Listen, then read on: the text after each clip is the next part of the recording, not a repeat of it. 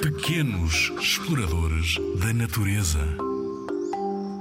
Olá, explorador da natureza! Vamos contar a idade de uma árvore? Tu sabias que as árvores também fazem anos, como tu ou eu?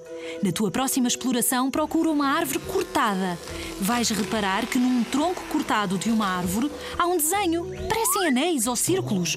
Por cada ano de crescimento de uma árvore, forma-se um anel. Olha bem de perto. Há uma risca clara e uma risca escura. Essas duas riscas formam um anel anual. A parte mais clara forma-se durante o verão e a mais escura durante o inverno. O intervalo entre essas duas riscas vale um ano. Agora conta os anéis dessa árvore. Também podias procurar outros troncos cortados e comparar as idades. Consegues perceber qual é a árvore mais velha, a árvore mais nova.